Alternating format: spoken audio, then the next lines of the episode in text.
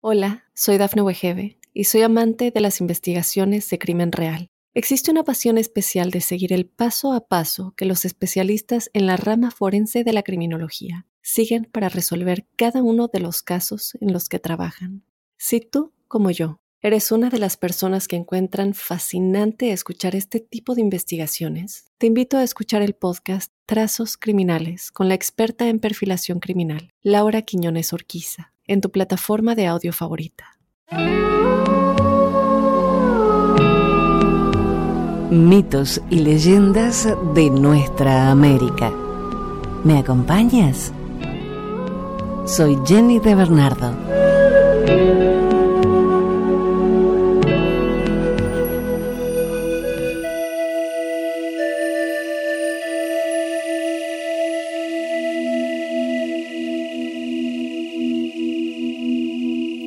La mitología chilena se caracteriza por haber adoptado una multitud de mitos y leyendas de las creencias de los pueblos indígenas del territorio chileno y otras de origen europeo, provenientes principalmente de los colonizadores españoles. Esta variedad de fuentes de creencias ha provocado, en algunos casos, que se produzca el sincretismo o la fusión de diferentes seres provenientes de estos diversos orígenes mitológicos, lo que ha complementado y diferenciado a la mitología chilena. Igualmente, las diferencias de paisajes y de climas presentes en el territorio han configurado zonas geográficas definidas que han vivido circunstancias históricas diferentes lo cual ha favorecido la aparición de diferentes y nuevas creencias y mitos que han enriquecido la mitología de este territorio.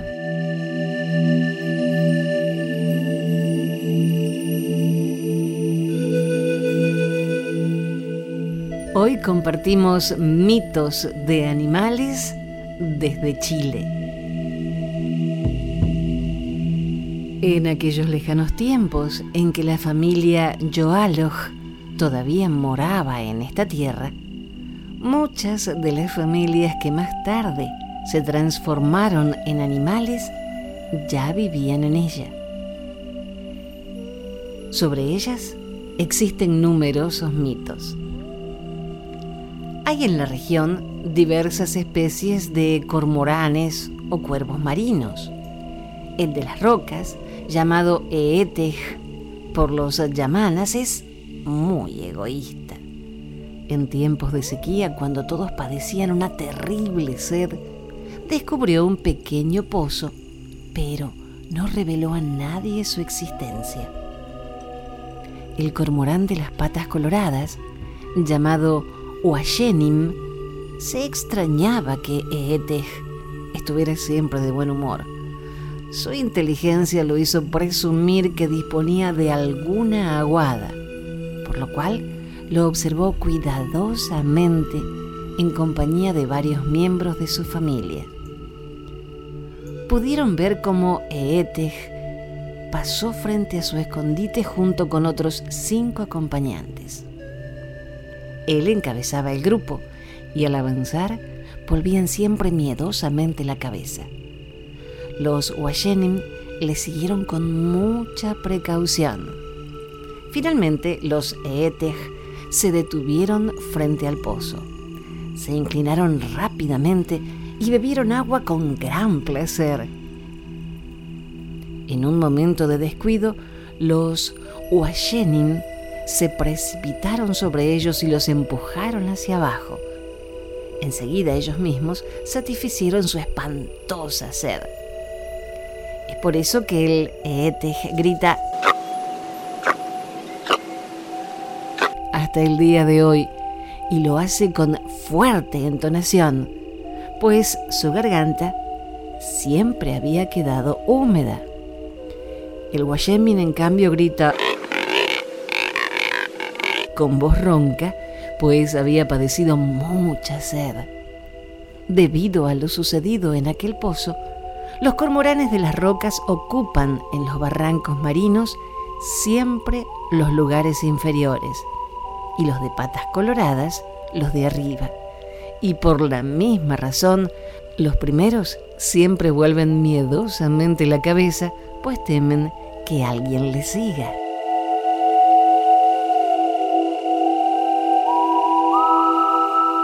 El Ayapuj, la nutria marina, vivía en la misma choza con cinco cuñados, pero no se avenían, pues estos últimos se mofaban constantemente de él.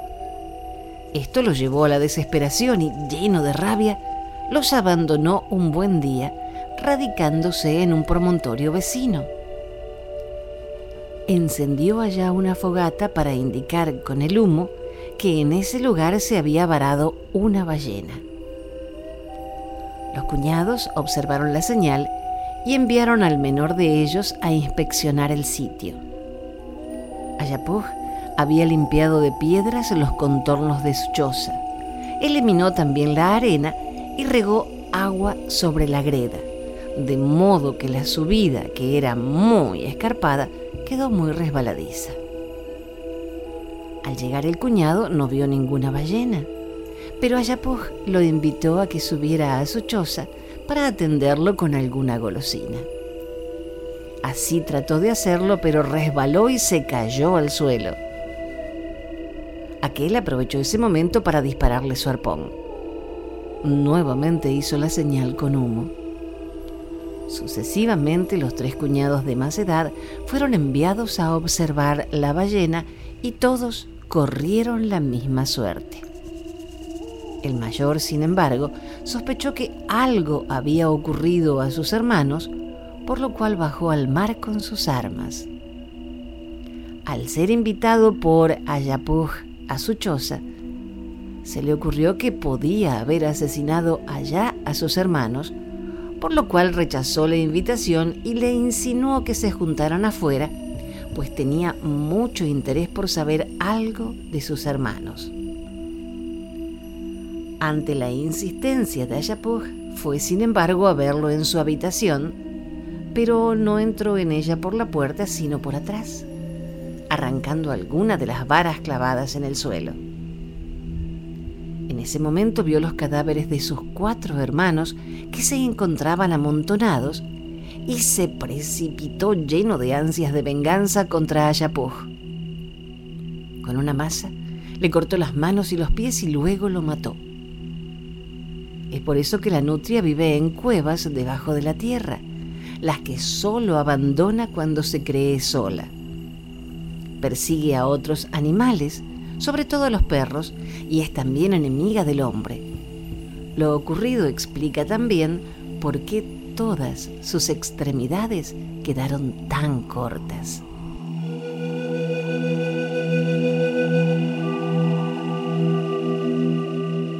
Quinteca, el bari común, vivía con su mujer y su hermano menor que todavía era soltero. Estos dos últimos se enamoraron engañando al marido. No pasó empero mucho tiempo sin que éste se enterara de lo que ocurría no dijo nada a su hermano. Pero una vez que éste se encontraba ausente, llamó a su mujer y la amenazó con transformarse en un ave de rapiña dotada de fuertes garras si no le guardaba la debida fidelidad. Como la amonestación no surgiera ningún efecto, se retiró finalmente a la selva para realizar su propósito. Salía de su choza y observaba cuidadosamente todas las particularidades de los pájaros. Comenzó a imitarlos, construyendo su vivienda en una rama de un árbol e imitando el grito de las aves. Enseguida comenzó a saltar y a mover los brazos como ellas lo hacen con sus alas. Después de algún tiempo, fue a visitar a su hermano quien lo recibió en son de burla preguntándole cuándo se iba a transformar por fin en un pájaro. No contestó nada, pero pudo cerciorarse de que su mujer seguía manteniendo con aquel relaciones ilícitas. Esto lo enfureció. Y así un buen día perdió su habla y comenzó a graznar como un pájaro. para lo cual fue necesario que su boca se transformara en un pico. Y lo mismo ocurrió finalmente con sus brazos y piernas, que se igualaron a las de un bari. Su hermano no creía que eso fuera posible y fue a visitarlo un día en compañía de su amante con la intención de volver a burlarse de él. Como no lo encontraran en su choza ni en parte alguna, se mofaron de él hablándole en dirección a la copa de los árboles, diciéndole que lo felicitaban por haber logrado su transformación, lo que los complacía en extremo, pues ya no les molestaría más. Al escuchar estas palabras, el Bari salió de su nido y emprendió el vuelo. Primero describió amplios círculos, pero luego se precipitó en picada sobre la pareja. La prendió con sus fuertes garras y se la llevó a su guarida. Allá, numerosos pajarillos se precipitaron sobre ella y la despedazaron. Al conocer los vecinos esta venganza del Quijinteca, manifestaron que aquellos transgresores de un mandamiento de Batauinegua habían recibido un justo castigo.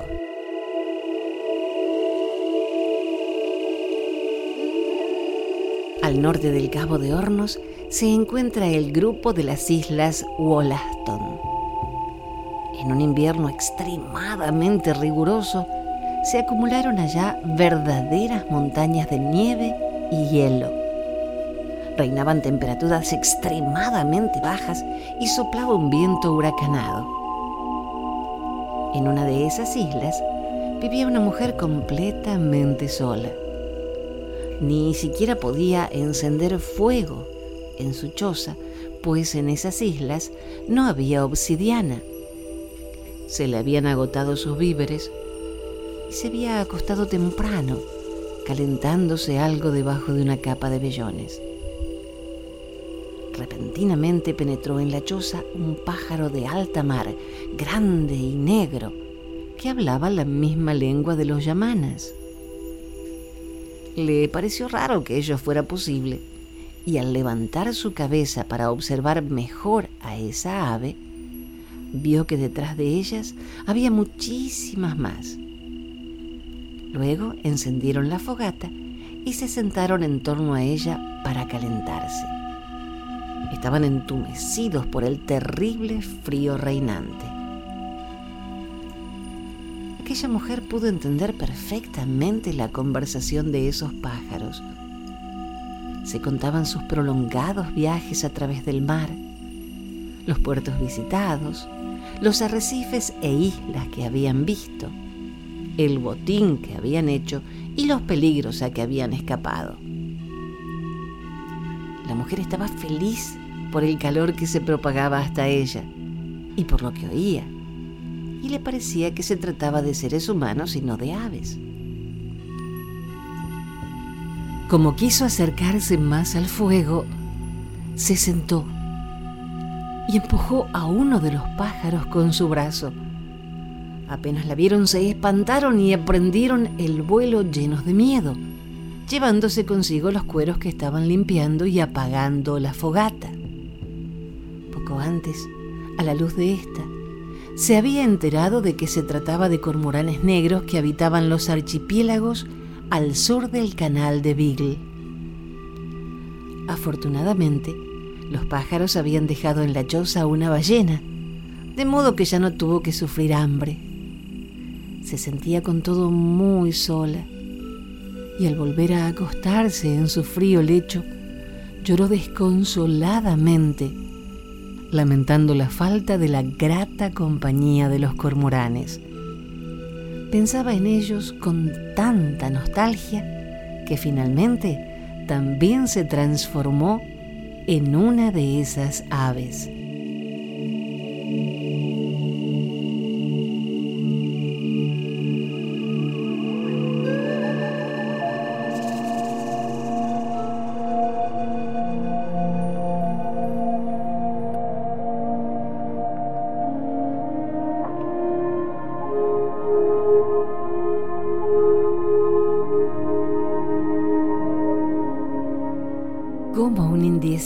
Se hizo rico. Un indiecito muy valeroso e inteligente estaba enamorado de una bellísima joven. Fue inútil que la solicitara a su padre, pues éste le advirtió repetidas veces que era demasiado pobre para poder aspirar a poseerla jamás. La joven le tenía afecto y habría aceptado ser su mujer, pero le manifestó que antes tenía que formarse una situación. Esto lo indujo a recorrer mundo. Se le ofreció trabajo en muchas partes, pero se le quería pagar un salario de hambre, por lo cual rechazó todos los ofrecimientos y seguía su camino.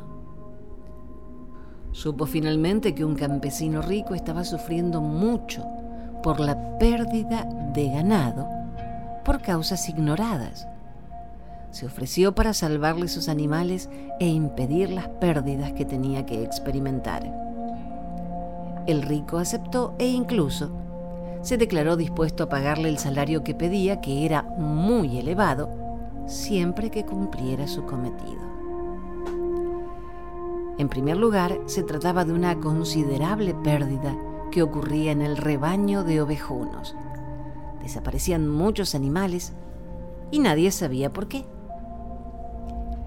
El indiecito se fue al potrero en que estaban aquellos lanares y trepó a un cohigüe en cuyo ramaje se escondió. Observó desde allí todo el día, pero nada le llamó la atención. En la noche, al regresar a casa del patrón, informó a este que no había ocurrido nada. Al día siguiente, sin embargo, se encontraron muchas ovejas muertas. Ya lo iban a despedir cuando pidió le dieran otra oportunidad. Se le ocurrió que tal vez el causante de las pérdidas lo habría observado cuando trepó al cohigüe, por lo cual esta vez regresó al rebaño y se acostó entre los animales, durmiendo con ellos disfrazado de oveja. Efectivamente, a la luz de la luna, pudo observar que salía del agua una serpiente de gran tamaño, con cabeza de gato y lengua muy afilada, con uña en la punta. De inmediato se enteró que se trataba de una lampalagua. Sabía que está provista de fuertes garras con las que abre túneles en la tierra en los que vive. De vez en cuando saca la cabeza a la superficie, ya sea en medio de un potrero a la entrada de un villorrio o en otras partes, a fin de satisfacer el hambre. Devora entonces lo que encuentre, hombres o animales. Puede también subyugar a sus víctimas con la vista, sin que la resistan. Cuando tiene sed, es capaz de secar todo un arroyo es especialmente peligrosa porque la uña de su lengua es venenosa. También suele frecuentar las corrientes de agua.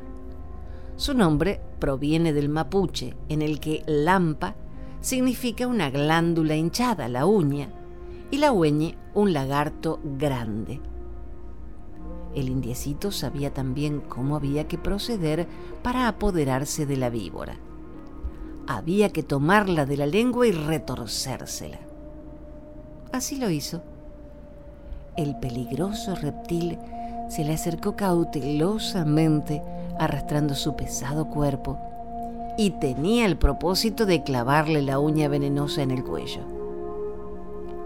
Repentinamente el joven estiró el brazo y aprisionó la lengua entre sus fuertes dedos, retorciéndosela de inmediato.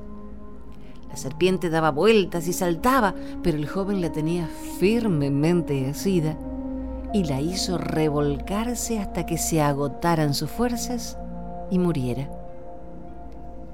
Se la llevó entonces al rico, le explicó la causa de las pérdidas que había tenido en su rebaño, ahora ya inexistentes, y le pidió le pagara lo convenido. El rico le pidió que le explicara cómo se había apoderado de la víbora y escuchando el relato le dijo, ¿y quieres todavía plata por tan poco trabajo? como el indiecito insistiera en lo concertado, se declaró finalmente dispuesto a pagarle, siempre que matara también a un zorro pillán que estaba robándole todas las gallinas. En su fuero interno estaba convencido de que el joven no sería capaz de hacerlo, de modo que no iba a tener que pagarle nada. El indiecito meditó un momento. No conocía ningún zorro pillán, pero sí un zorro culebra, niribilu o ngurubú. Pero a lo mejor el patrón consideraba a Pillán como un fantasma. Por eso aceptó de inmediato. Le exigió, eso sí, que ya no hubiera ningún pretexto para no pagarle. El patrón así lo prometió y llamó al mayordomo como testigo para confirmarlo. El joven fue en primer lugar al gallinero y juntó todas las plumas que había. Luego se dirigió a la carnicería y compró cebo, con el que se untó todo el cuerpo. Después se revolcó en las plumas de modo que parecía gallina y se metió en el gallinero. Efectivamente, al entrar la noche, apareció el Niribilu a la entrada. Era una zorra que tenía el cuerpo inferior igual al de una serpiente. Vive generalmente en el agua y es irritable y feroz en grado sumo. La cola termina en una uña muy aguda y venenosa. Frecuenta los vados de los ríos y las lagunas, donde ataca a hombres y animales, envolviéndolos con su cola y matándolos con la uña, pues se alimenta de ellos. El Niribilu se acercó al indiecito para apoderarse de él, pero este, que sabía cómo se lo podía vencer, saltó sobre él y lo tomó firmemente de la cola. El animal reconoció de inmediato el peligro en el que se encontraba y salió del gallinero corriendo al río cercano. El indiecito iba, sin embargo, sobre su cuerpo sin soltar la cola, lo cual mermaba mucho la fuerza del zorro culebra. Llegó este al agua y nadó a la otra orilla, pero llevaba siempre al indio a cuestas quien no soltaba la cola trepó al otro lado sobre una roca sin que el joven se separara de él. Luego llegaron a una cueva y dentro de ella el indio le cortó la cola, muriendo el animal en un rincón de la caverna. La sorpresa del indiecito fue grande, pues se encontró en ella todas las gallinas que había perdido el rico y que pudo recuperar regresó alegremente a la casa de su patrón con la cola de la zorra en la mano. Esta vez el rico no pudo esquivar el pago. El indiecito lo recibió con gran satisfacción, pues ahora pudo volver a su tierra y solicitar la bella hija de quien se la había negado como mujer cuando era pobre, pero ahora era rico.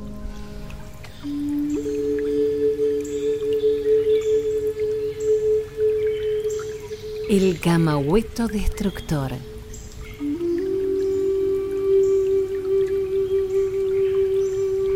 En Chiloé y zonas vecinas, las fuerzas naturales accionan con extraordinaria violencia. Los grandes aguaceros suelen hacer crecer repentinamente arroyos normalmente inofensivos, transformándolos en raudales de impresionante fuerza buques que navegan en alta mar frente a las costas desaparecen a veces sin dejar rastro alguno. Los temporales adquieren inusitada intensidad. Todo eso es fácil explicarlo. Es obra del camahueto. Trátase de un animal que nace en los arroyos, teniendo en principio la estatura de un ternero o huemul, para luego comenzar a crecer y desarrollar esa fuerza. Cuando está bien formado procura llegar al mar y se precipita hacia él, arrasando con cuanto se oponga a su paso. Puede incluso arrancar de sus cimientos medio cerro y arrastrarlo consigo al mar. Luego avanza cual el más espantoso huracán continuando su obra destructora. Se le ha observado frecuentemente en el río Bravo, situado entre Nercón y Rauco, y que lleva por él su nombre. Los brujos suelen ir a bañarse allá a fin de que les transmita su vigor. Pero aún para ellos, ese río es a menudo demasiado impetuoso. Ellos son capaces, sin embargo, de calmarlo, gritándole, calma, Traiguén. En mapuche, Traiguén es un río correntoso y que hace mucho ruido. Seguramente es el nombre araucano de aquel río. Cuando ya está creciendo el camahueto y se interna en un riacho o una laguna, lo seca de inmediato pues absorbe su líquido. En el mar, arremete contra buques de gran tamaño que despedaza por completo, por lo cual nadie se salva y apenas se encuentran algunos restos de su estructura. Es insaciable, siendo capaz de devorar en pocas horas grandes cardúmenes, lo que explica por qué a veces desaparecen todos los peces en las costas del archipiélago. No trepida tampoco en alimentarse de carne humana. Reposa a menudo en el salto del río Mauín. Y si algún intruso se acerca a ese lugar, provoca tempestades eléctricas con feroces truenos y violentos aguaceros.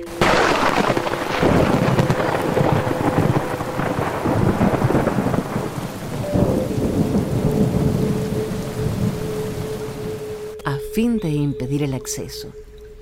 Solo los brujos son capaces de acercársele y ellos lo usan también para viajar sobre su lomo, al igual que sobre el caballo de mar. Es por sus acciones destructoras que ha recibido su nombre, que proviene de Cadme muy y Wed malo. En verdad tiene, sin embargo, también cualidades favorables. A veces se encuentran sus huesos en los ríos. Se les raspa y mezcla con huevo y harina de trigo para confeccionar un emplasto. Se coloca este fijado con papel colado sobre la parte afectada del cuerpo, previamente tajada, y luego se logrará sanar la enfermedad.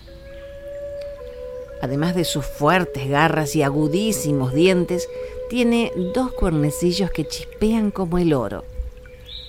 Si se les encuentra y hace una raspadura, esta permite lograr prodigiosos efectos en el tratamiento de fracturas y luxaciones de brazos y piernas, ingerida en forma de una cocción. Es preciso proceder así porque si se ingieren estos fragmentos en estado natural, ellos se reproducirían en el estómago matando al individuo. Por otra parte, si uno de ellos cae al agua, luego tomará resuello y pronto se formará un nuevo camahueto que más tarde se precipitará al mar. Dícese que los abruptos barrancos de la costa occidental de la isla son obras de él.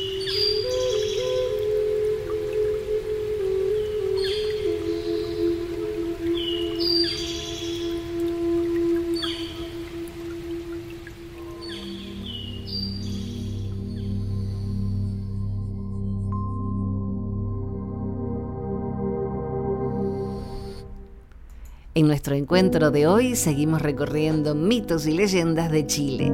Ahora es el turno del basilisco.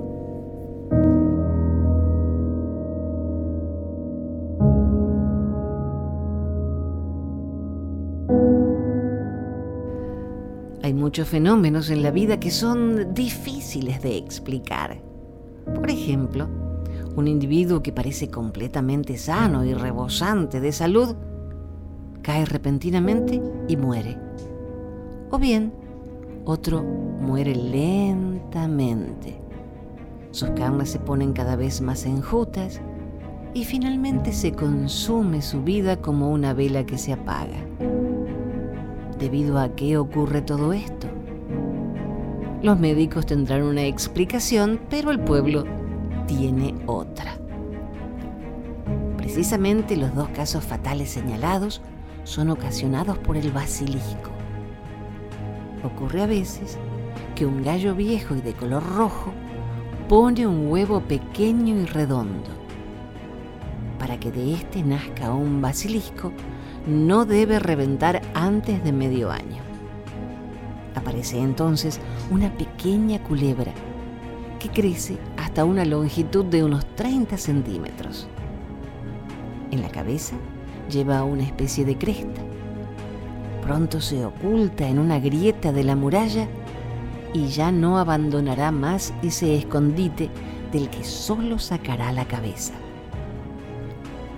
El primer peligro que ofrece consiste en que su mirada se cruce con la de alguna persona, pues ésta morirá de inmediato.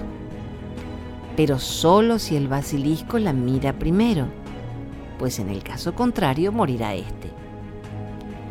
Es además necesario que su mirada abarque a toda la persona, pues si solo mira una parte del cuerpo, ella no morirá, pero los órganos alcanzados por su vista quedarán paralizados. Es por eso que hay tantos tullidos. Naturalmente el basilisco tiene que alimentarse de algo. Lo hace succionando la saliva a los que duermen y chupándoles la sangre. Eso explica las muertes por consunción la única manera de evitar todos estos perjuicios consiste en apoderarse del peligroso reptil y echarlo al fuego, evitando naturalmente que lo alcance a uno su mirada. También se le puede matar colocando un espejo frente a su cueva, de modo que se mire a sí mismo en él. Lo matará su propia mirada. El mito del basilisco es característico de la propagación de la cultura europea en Chile, pues proviene del viejo mundo donde ya lo conocían los hebreos y griegos en la misma forma relatada. En algunas partes de Chile se le ha agregado, sin embargo, un elemento indígena americano. Se le cree alado y capaz de volar como un murciélago.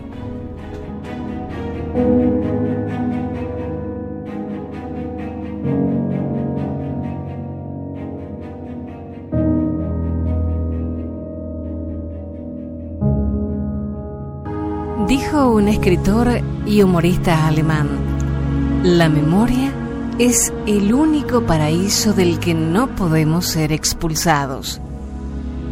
Recordemos entonces estas tradiciones de nuestra tierra para no olvidar nuestras raíces y seguir construyendo nuestros castillos. Gracias por la compañía. Soy Jenny de Bernardo.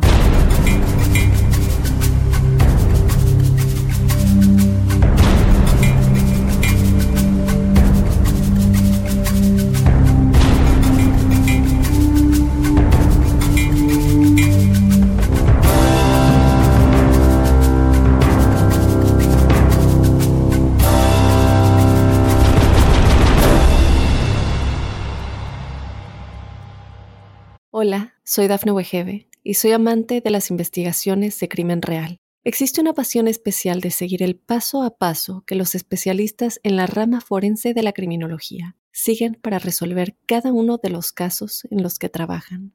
Si tú, como yo, eres una de las personas que encuentran fascinante escuchar este tipo de investigaciones, te invito a escuchar el podcast Trazos Criminales con la experta en perfilación criminal, Laura Quiñones Orquiza en tu plataforma de audio favorita.